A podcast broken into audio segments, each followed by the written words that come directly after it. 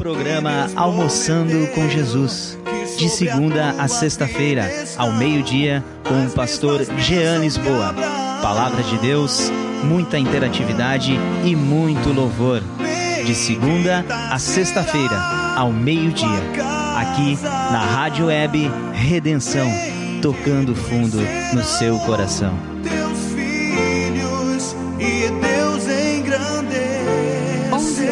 E 57 minutos.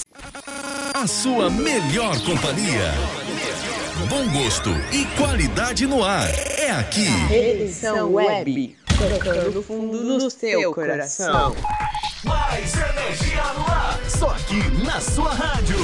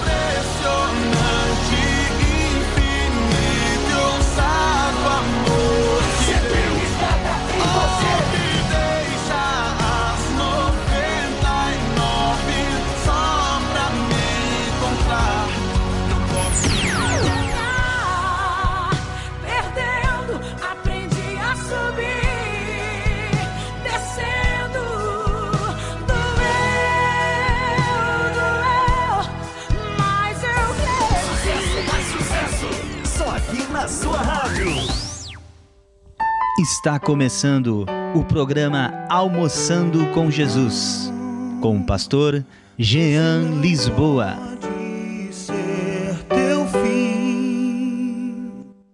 Muito bom dia! Quarta-feira, 2 de 6 de 2021. Olha só, já estamos no meio do ano. Daqui a mais 18, né? 19 dias, estamos entrando no inverno gaúcho. Hoje o dia começou bonito, de sol, mas já está com clima parecendo que vem água aí. Deus abençoe que não venha com rajadas de vento. Mas independente do tempo, porque a palavra de Deus ela deve ser pregada a tempo e fora de tempo, a palavra de Deus, Jesus disse que passarão céus e terra, quer dizer, passarão os tempos, né? Passarão as eras, mas as minhas palavras não hei de passar. Amém. Então vamos nos alegrar, vamos meditar nessa palavra que prevalece e que sustenta todas as coisas. Amém? Você que está nos acompanhando no nosso estudo semanal, você sabe que estamos estudando o Salmo 139. Ainda ontem, nós falando ali com o pastor Júlio, nós estudamos do, do versículo 1 até o versículo 6, e dali nós destrinchamos.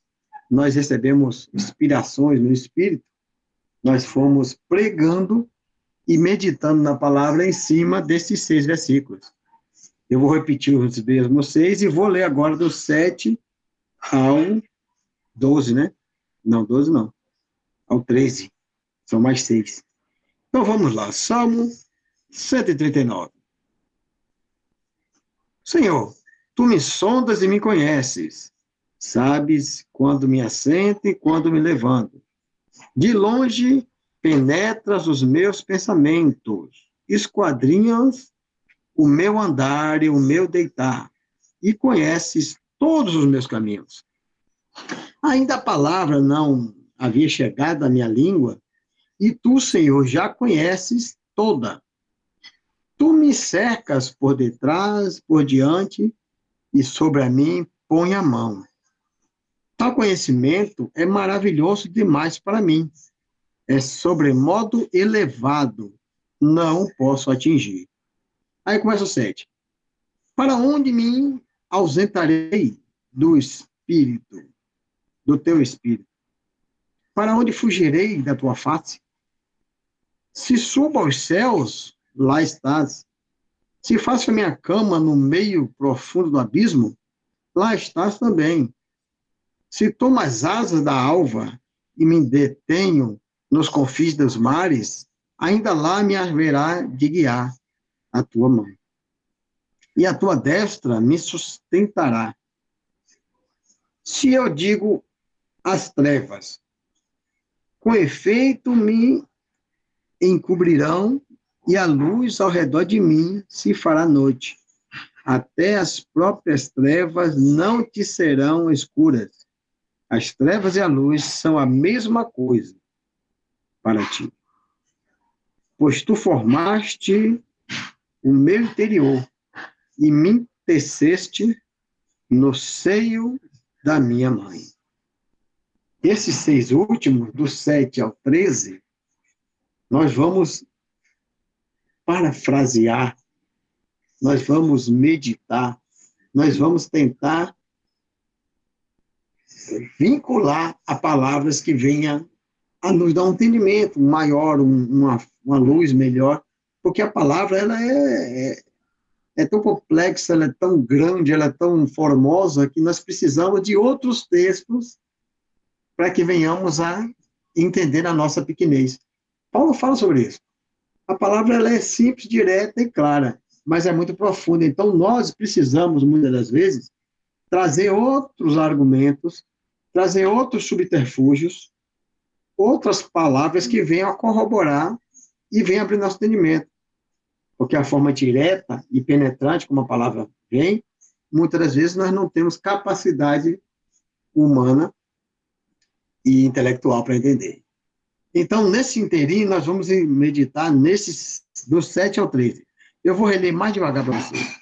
Para onde me ausentarei do teu espírito? Para onde fugirei da tua face? Se eu subo aos céus, lá estás. Se faço a minha cama no meio profundo do abismo, lá estás também. Se tomo asas da alva e me detenho nos confins dos mares, ainda lá me haverá de guiar a tua mão, e a tua destra me sustentará. Se eu digo as trevas, com efeito me esconderão, e a luz ao redor de mim se farão noite. Até as próprias trevas não te serão escuras. As trevas e a luz são a mesma coisa, pois tu formaste o meu interior e me, for, me teceste no meio da minha mão, no seio da minha mãe. Me teceste, me costuraste, me construíste no seio da minha mãe. Palavra profunda essa. Vamos meditar um pouco nisso que acabamos de ler. Vamos tentar nos deter nesses versículos e vamos ouvir um louvor agora em nome de Jesus. Fica comigo aí. Não esquece da interatividade. Estou esperando aí a tua mensagem, tá bom? O teu áudio. Quer saber o número? 5199 482 4518. 99 482 4518. Essa é a nossa interatividade. Eu estou esperando pela sua mensagem, tá bom? Um grande abraço. Ensina-me a sentir teu coração. Jesus, quero ouvir teu respirar. Tirar teu fôlego com minha fé e te adorar.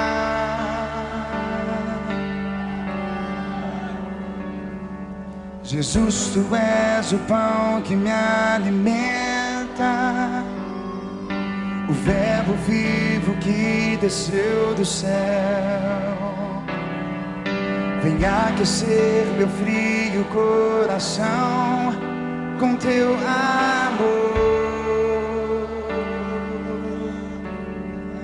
Abraça-me, abraça-me.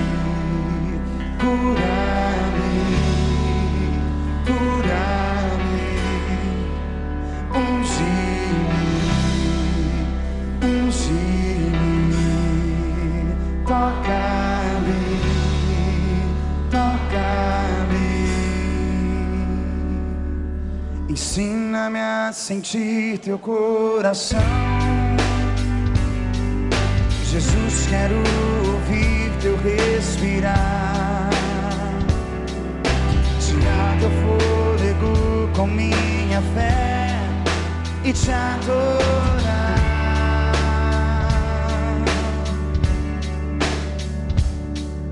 Jesus, tu és o pão que me alimenta, o verbo vivo que desceu do céu. Aquecer meu frio coração com teu amor.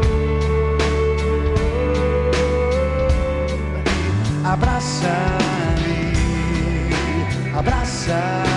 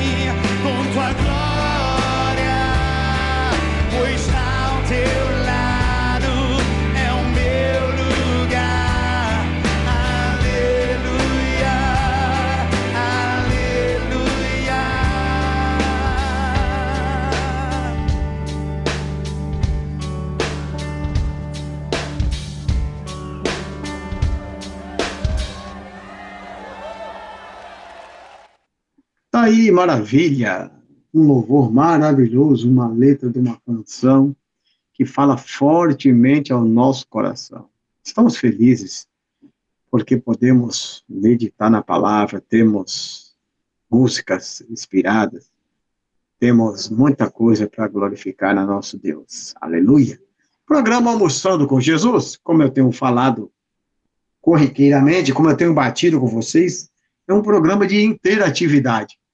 E eu quero aqui já compartilhar um áudio aqui que o nosso pastor Gilmar Lucena, ali na distribuidora Santos, está nos ouvindo, sempre nos acompanhando.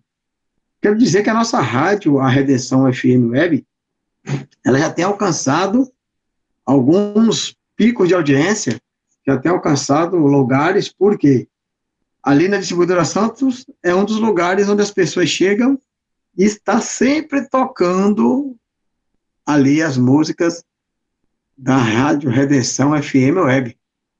Sempre que a gente chega ali, o pastor Gilmar Lucena está nos acompanhando. E aí as pessoas ouvem os louvores, né? Ouvem as, a playlist e o pastor indica. Que benção, então. Eu quero mandar um abraço para todos vocês que têm nos conhecido aí de alguma forma, a partir do pastor Gilmar, dos nossos irmãos. Então vamos ouvir com o áudio do pastor. Vamos lá. Bom dia, meu irmão, pastor Jean e o Arthur. Deus abençoe a vida de vocês aí, ricamente. Sempre quando dá, a gente está ouvindo aqui. Alguns dias aí, dois, três dias para trás, não consegui ouvir. Mas agora estou ouvindo. Deus abençoe vocês, continue com essa palavra rica aí, palavra rema, palavra revelada. Que muitos sejam alcançados com esta palavra. Essa rádio maravilhosa temos escutado sempre, até quando estou no meu carro, estou escutando aí. Deus abençoe a todos. Vale a pena você ouvir, vale a pena você participar e interagir com o pastor Jean aí. Deus abençoe o pastor Júlio, tem sempre participado aí, e os outros pastores, o pastor Adriano, o Emanuel e os demais aí. Que Deus abençoe ricamente. Estamos juntos. Um grande abraço. Nosso amigo pastor Gilmar Lucena, homem de Deus ali, consagrado, o livreiro, há mais de 40 anos ali, trazendo um complemento, né? A gente sabe que o, o livro, aquilo que nos guia de fato, aquilo que nos sustenta, a palavra que prevalece, como eu disse no início do nosso programa, é a Bíblia.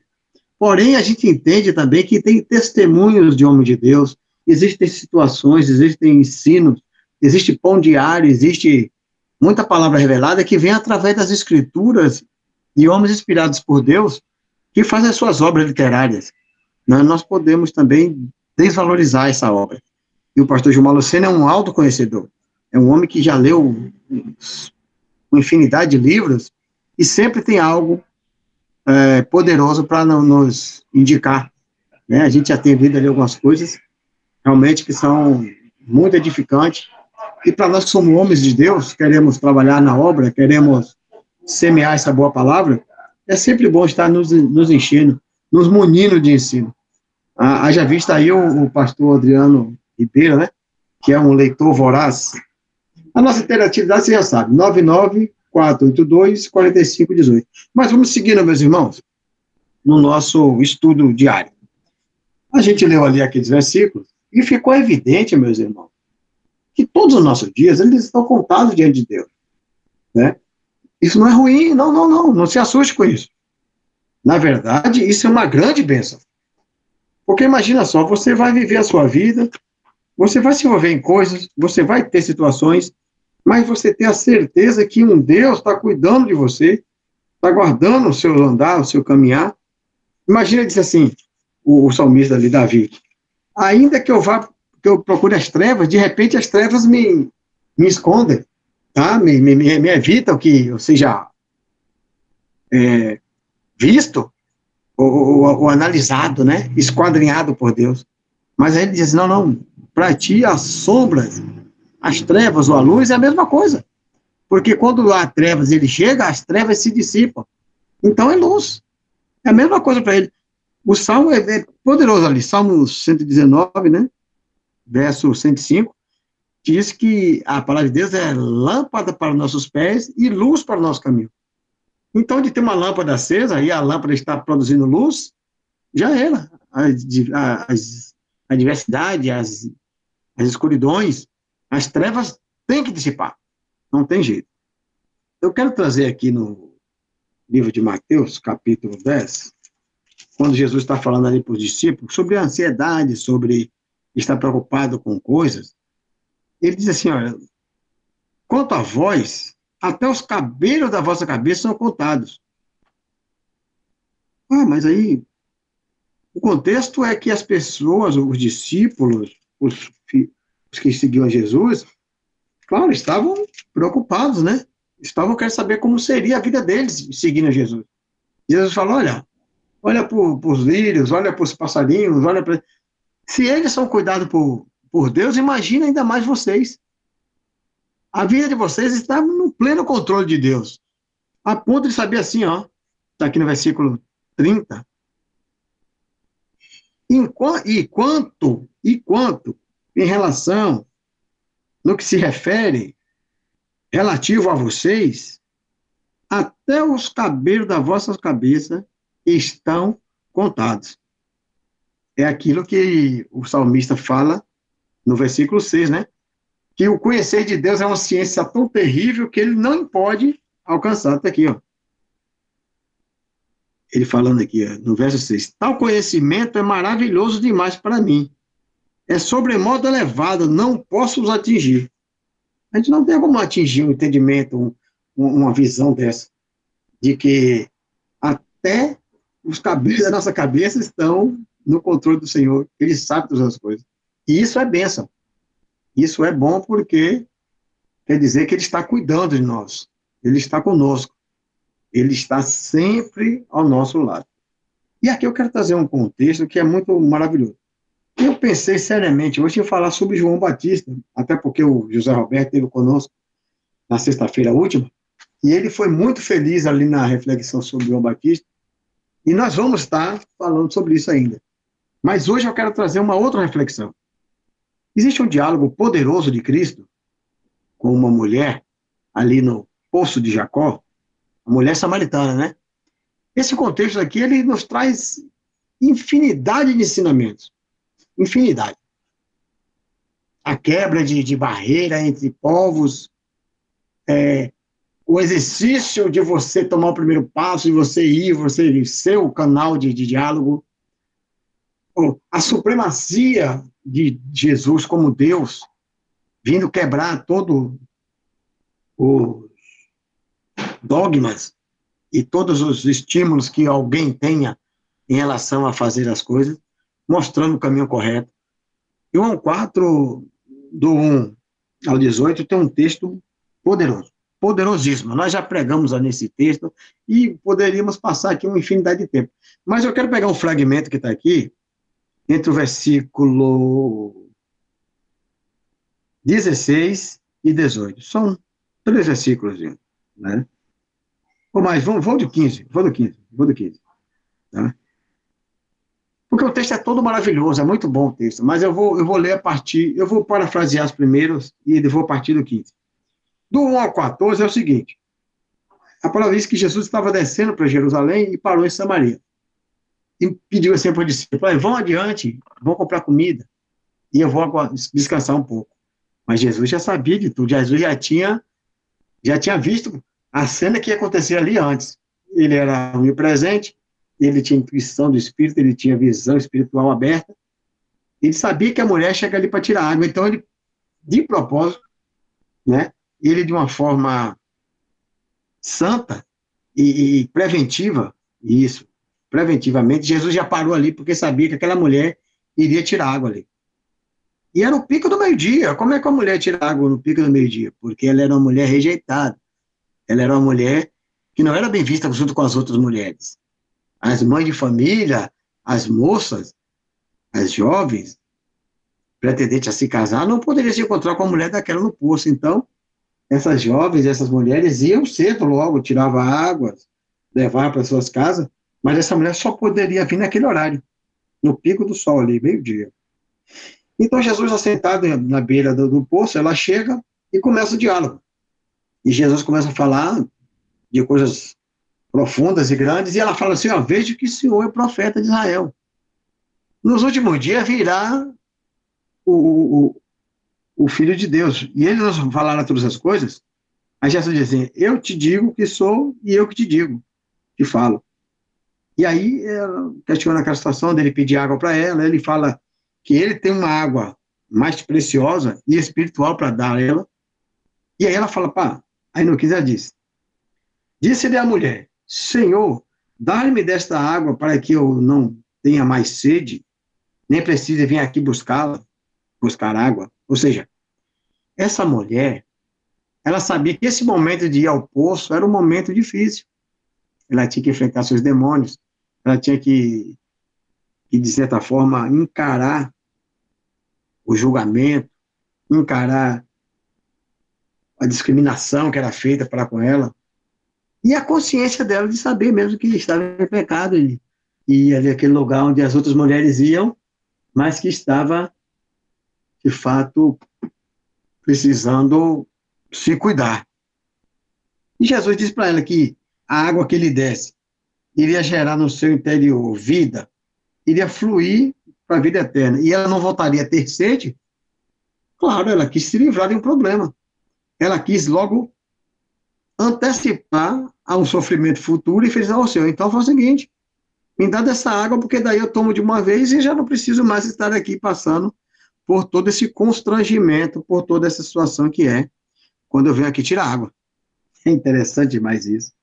As pessoas sempre buscando, né, claro, a sua justificação, se livrar do, da dificuldade, dos pecados, das durezas. É normal, é a vida do homem. O homem foi gerado para ser bem-aventurado, não para sofrer.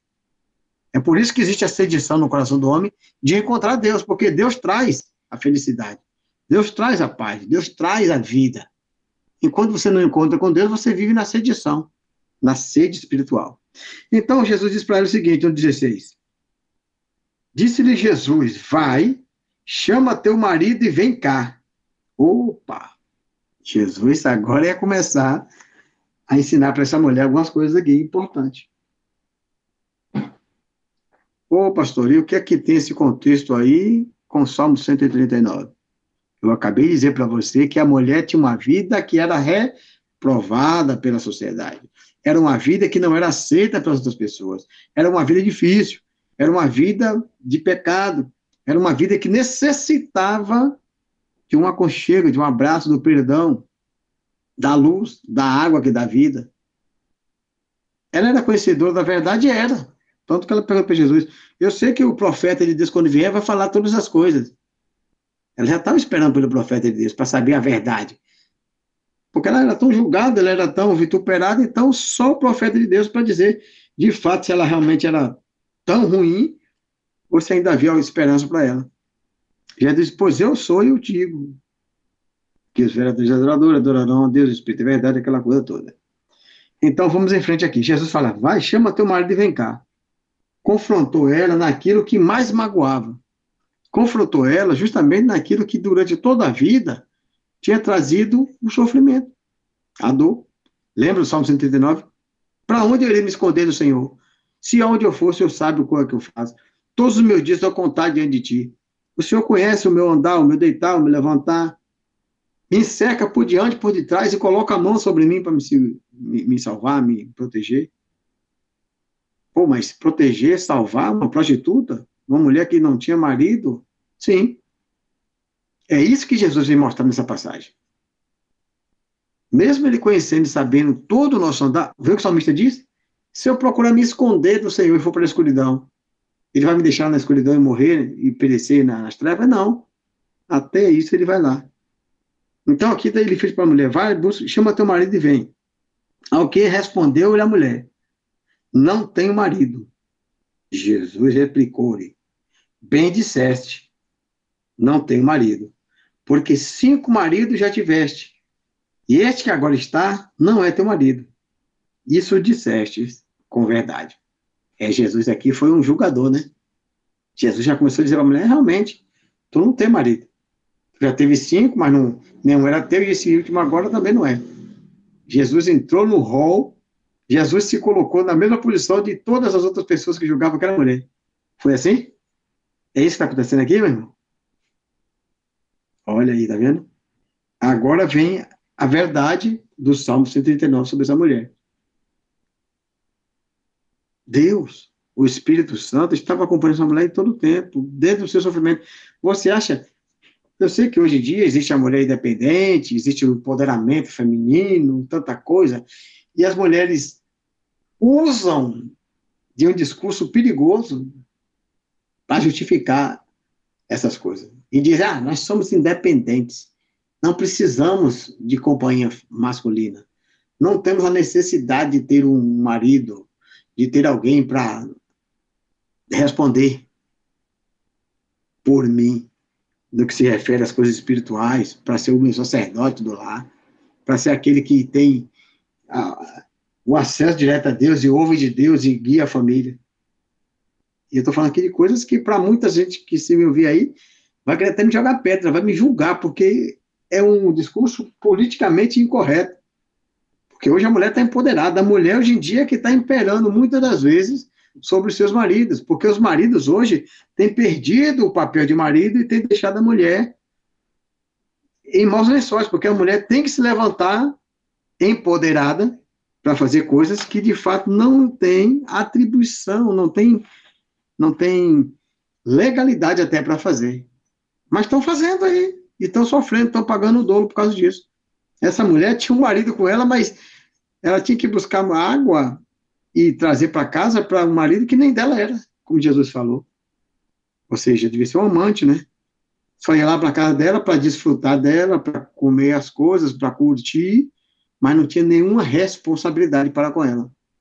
Tá diferente de Salmo 139, que Deus tem total responsabilidade e não nos deixa em momento algum sozinho. A palavra de Deus diz que não tem para onde fugir. Onde ele for, onde o homem for, Deus está cuidando, está junto, está dentro, está guiando. E o marido, o papel do marido, do homem, é justamente guardar, proteger, guiar, ensinar. Todo esse papel do Salmo 139, você pode colocar o marido no lugar de Deus e a mulher no lugar do, do salmista ali do homem que procura, de toda forma, entender e saber como é que esse Deus cuida dele. Porque é assim que que fazer. Essa é a realidade. Isso é família, isso é cuidado. Aí você consegue cumprir Efésios 4, 1 João lá quando fala também, 1 João, 1 Pedro 2, quando fala de casamento, de marido e mulher. É isso aqui, Coríntios 7. Jesus fala, por que Jesus fala assim, dá, eu vou te dar essa água aqui agora, vou te Vou soprar o Espírito sobre ti agora e tu vai ser bem-aventurado. Tu vai jorrar para a vida eterna. Diretamente nela. Ele manda chamar o marido. Sabe? Porque Jesus, ele é um, um judeu, ele é um homem. É, ele não é legalista, mas ele é um homem que cumpre todas as coisas como judeu na risca. No pé do, do, do, do ensino corretamente. Jesus, em forma nenhuma, ele vai quebrar. Ele mesmo diz: Eu não vim birrogar a lei, eu vim cumprir a lei. E ele não poderia simplesmente, como um homem, chegar e delegar a Santo sobre aquela mulher sem delegar antes sobre o seu marido. Contudo, se ele chamar o marido dela e delegar o Espírito Santo sobre o marido, automaticamente já está trazendo para ela a unção também, porque não só por associação do marido, vai passar a unção para ela. E poderia ser legalmente, os dois juntos, Jesus é, ministrar o Espírito Santo sobre os dois. Mas só sobre ela não seria correto. E aqui está o contexto. Vai, chama teu marido e vem cá. Mas é peraí, o, irmão, o pastor está comparando a relação de Deus com os seus filhos, patriarcal, marital, de fato, irmãos, a relação de Deus para com seus filhos é uma relação patriarcal, é um cuidado, é um zelo, é um acompanhar diário. Não tem momento algum que o pai não esteja acompanhando e seguindo o seu filho. E ele deseja que o filho da mesma sorte esteja com ele, que são somos nós. É aquele que é de, que é ali tratado no Salmo 139. O salmista fala para onde. Ele fala em primeira pessoa. Para onde eu irei, para onde eu fugirei, para onde eu me esconderei. Mas ele está falando em primeira pessoa, mas vale para todos nós. É até interessante, porque se ele fala na terceira pessoa, de repente você lendo, você não recebe isso para si. Mas quando você lê, você se enquadra na leitura. Porque fala, ainda que eu faça isso, ainda que eu faça aquilo outro, não tem como fugir de ti, não tem como ir para diante de ti, não tenho como estar longe de ti. O tempo todo eu vou estar sob o teu controle. Eu vou estar sob a tua autoridade. Eu vou estar guardado, protegido, guiado por ti. Não tem para onde ir.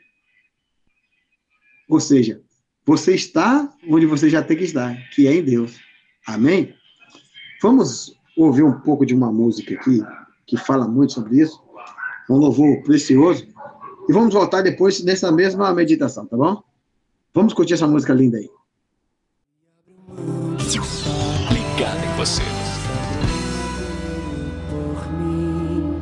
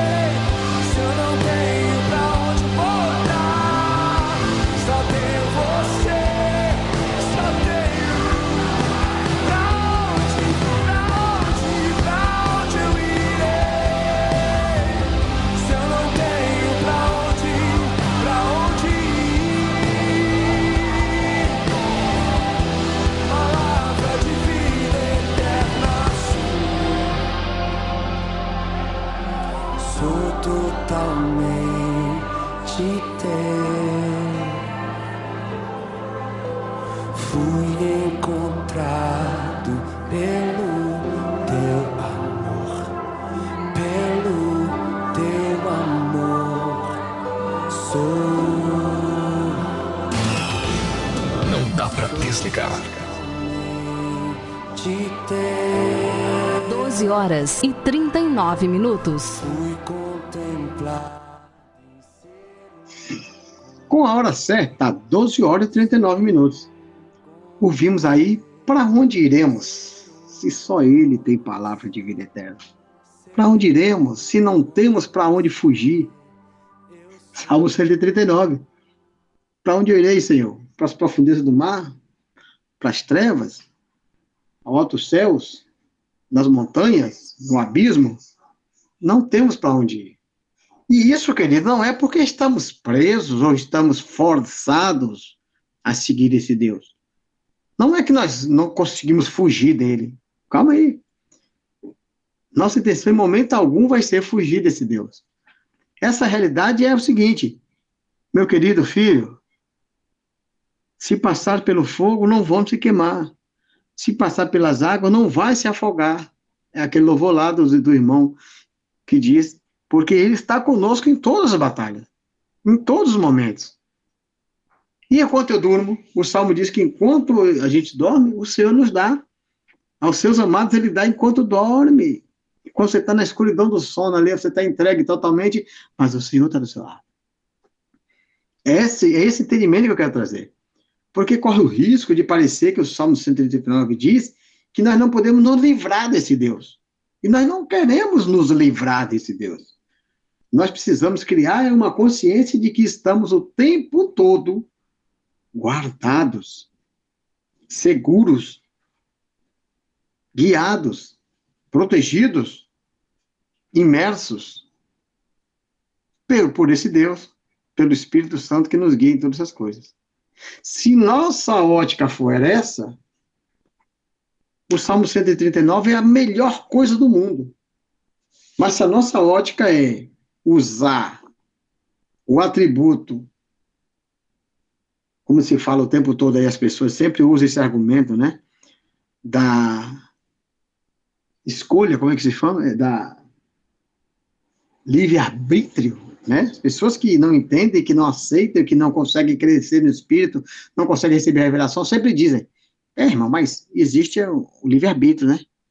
Existe a escolha, né, irmão? Mas, ou seja, ele não quer receber, não quer colocar-se na posição de, de, de guiado, protegido e guardado. Ele prefere dizer: não, não, eu faço as minhas escolhas, eu tomo as minhas decisões, e Deus não pode se intervir nisso.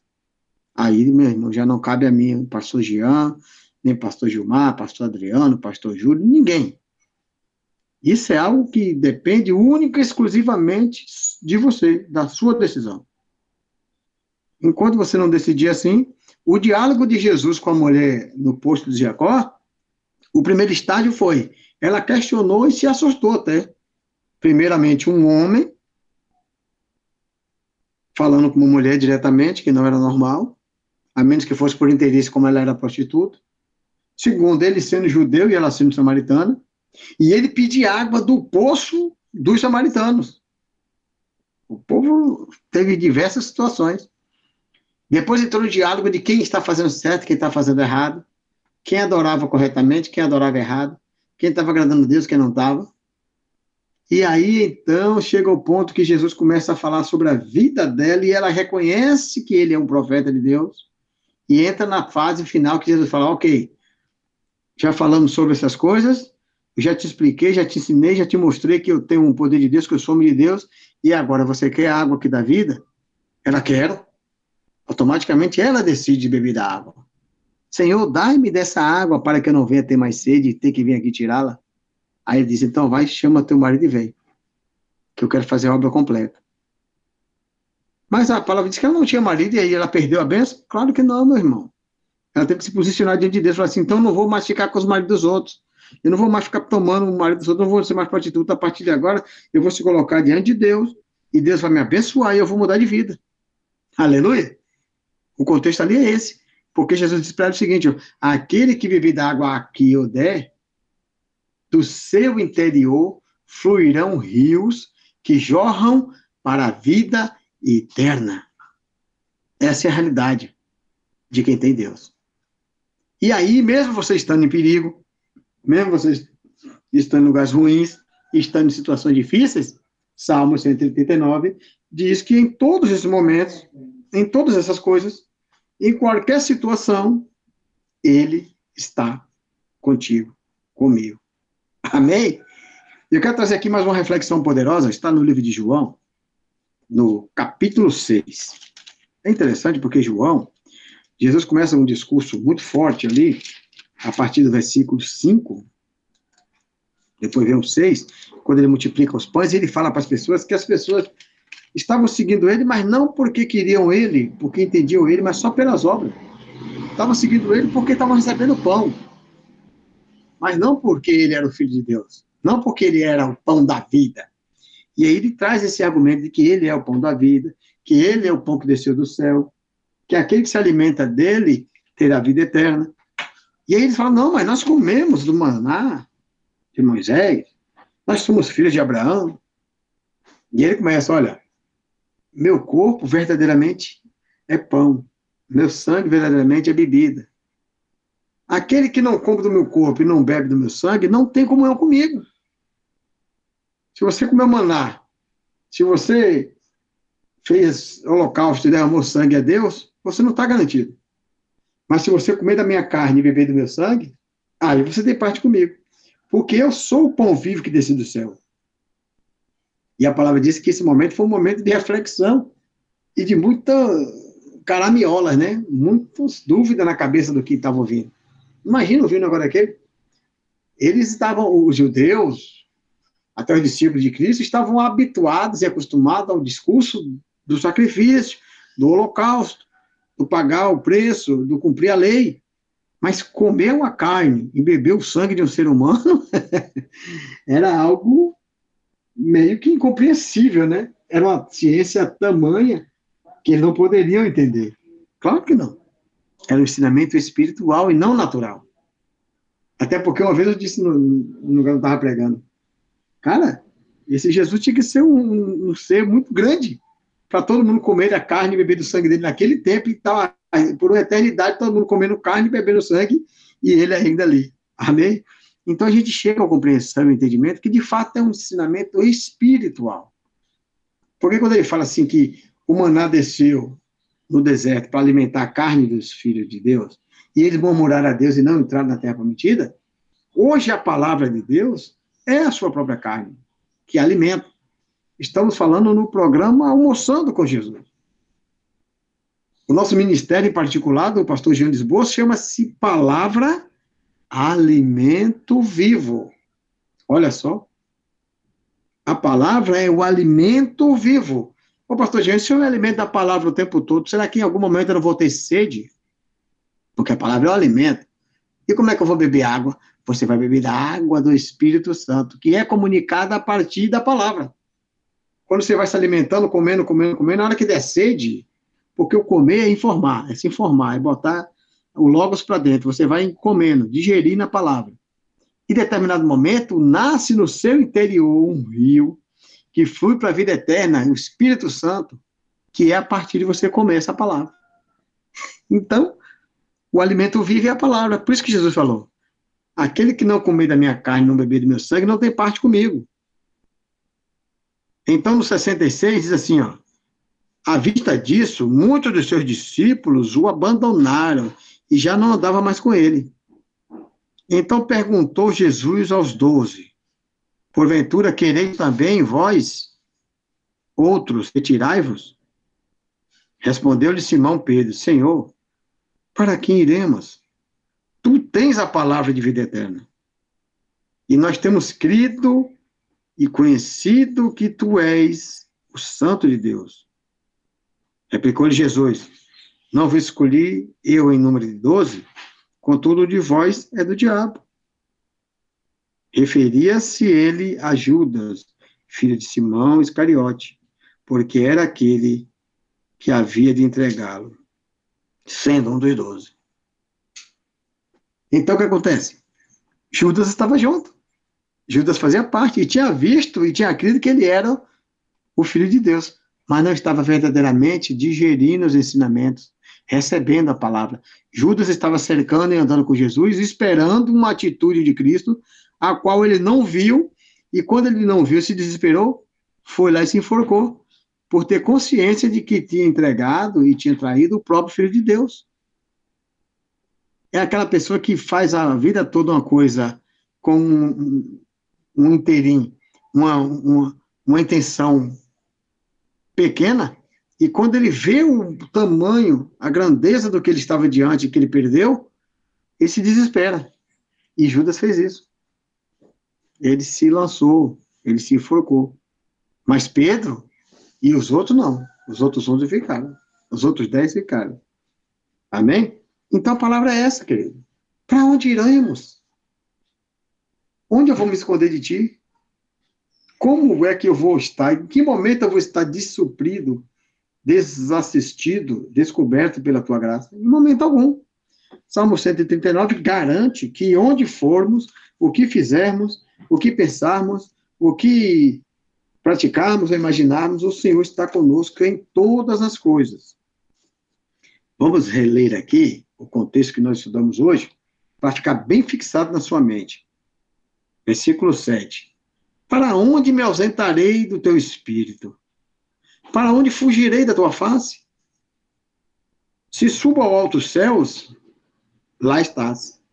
Se faço a minha cama no meio dos profundos do abismo, lá estás também.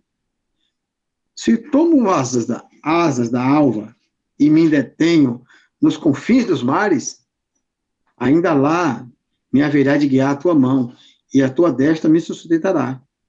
Se eu digo as trevas, com efeito me esconderão, e a luz ao redor de mim se fará noite. Até as próprias trevas são para ti, até as próprias trevas não te são escuras. As trevas e a luz são a mesma coisa para ti. Pois tu formaste o meu interior e tu me teceste no seio da minha mãe. Então, essa garantia, querido, essa palavra, essa dispensação de saber que até os nossos cabelos na nossa cabeça estão contados, que os nossos dias, sejam eles bons ou ruins, que seja o nosso dia de acerto ou de erro, sejam nossos dias de glórias ou de guerra, ainda assim, o Espírito Santo de Deus, o guarda de Sião, o Deus poderoso, provedor, está te guardando, está te guiando, está te garantindo vitória, está ao teu lado, está dentro de ti, na tua boca, no teu coração. O Espírito Santo de Deus não se engana, não vacila, não tosqueja. Salmo 121, né? Olhe para os montes, de onde me virá o socorro? Meu socorro vem do Senhor dos céus. Amém? Nós vamos falar mais a respeito disso amanhã. Aleluia. Almoçando com Jesus, um momento nobre, um momento precioso de estar diante de Deus, alimentando a nossa carne, fortalecendo o nosso corpo para as batalhas do dia a dia. Temos o dia a dia, temos os trabalhos, temos as coisas a ser feitas, mas alimentando também o nosso espírito sendo formado um homem forte, poderoso, grande diante de Deus. Grande sim, porque sempre que crescemos, crescemos no Espírito. Se nascemos, nascemos para Cristo. Se vivemos, vivemos para Cristo. E Paulo diz assim, ó, que as coisas espirituais, elas são primordiais. Elas são mais importantes do que as coisas naturais. No natural, se você come demais, irmão, você não gasta, você não emprega energia, você não você não faz exercício, você não trabalha, você, você se transforma em um obeso. Você passa a ter uma é, é, é, obesidade mórbida. Você perde mobilidade, você perde qualidade de vida, você perde a saúde. Você acaba se matando se comer demais e isso não for empregado em favor da sua vida, seu dia a dia. Você acha que no Senhor é diferente? Não, não. No Espírito é da mesma forma. O Senhor trata que se você só ouve a palavra, guarda, guarda, guarda e não usa, ela se transforma em uma cisterna rota, águas salobras que não tem serventia. Mas se você faz como Jesus disse, bebe dessa água e deixa do seu interior fluir um rio que jorra para a vida eterna, você vai crescer, você vai frutificar e você vai ser bem-aventurado em nome de Jesus. Essa é a nossa palavra, nossa oração e nosso desejo nesse dia de hoje, tá bom? Vamos estar orando aqui, vamos estar ligando a vida da família toda do, da irmã ali. Quem são os netos dela? O João Vitor, os filhos Merielle, Igor, o Bira, os colegas de serviço, Ione Teixeira, que vai fazer uma cirurgia de retirada de um cisto no ovário, sexta-feira. Vai ser bem-aventurado, o Espírito Santo vai estar contigo ali, em nome de Jesus. Ione Teixeira. Oremos por todos necessitados para que alcance hoje o caminho e possa contar com as orações de cada um de nós. Esse é o pedido aqui do nosso irmão, do nosso parceiro poderoso, Emanuel Vargas, que está ali na sua casa, acompanhando o programa e almoçando com Jesus. Vamos estar orando então nessa hora e ligando todas essas coisas no Senhor. Deus Todo-Poderoso. O Senhor é aquele que sonda os nossos corações pesa os nossos rins. Esse versículo é poderoso, saber que Deus sonda as intenções do coração, do coração, aquilo que produz vida ou morte, como diz o provérbio, mas também ele pesa os rins. Porque o rim, meu irmão, ele é o órgão responsável por filtrar, limpar o seu sangue. O seu sangue é o que transmite vida ao seu corpo, é o que leva oxigênio para o seu corpo. Então ele sonda o coração se está tudo certo, se está funcionando, se está bom, e ele pesa os rins para saber se esse rim está pesado, está ruim, está funcionando ou se está bom. Se o rim não estiver funcionando, ele vai ajeitar para limpar o sangue, para levar vida a você. Então nós, nós ligamos pela família ali da irmã, todos os Bira, a Merielle, o Igor, o João Vitor, todos em nome de Jesus sejam abençoados, a Ione Teixeira, e todos os irmãos que têm nos acompanhado, que estão aqui conosco nessa oração. Sejam bem-aventurados, sejam alcançados nesta hora por essa bênção dessa palavra, em nome de Jesus. Amém. Graças a Deus. E até amanhã, meus queridos, em nome de Jesus. Aleluia. Vem me visitar hoje aqui. Quero conhecer mais de ti. Espírito vem, Espírito vem, Espírito Santo. Espírito vem, Espírito vem, Espírito Santo.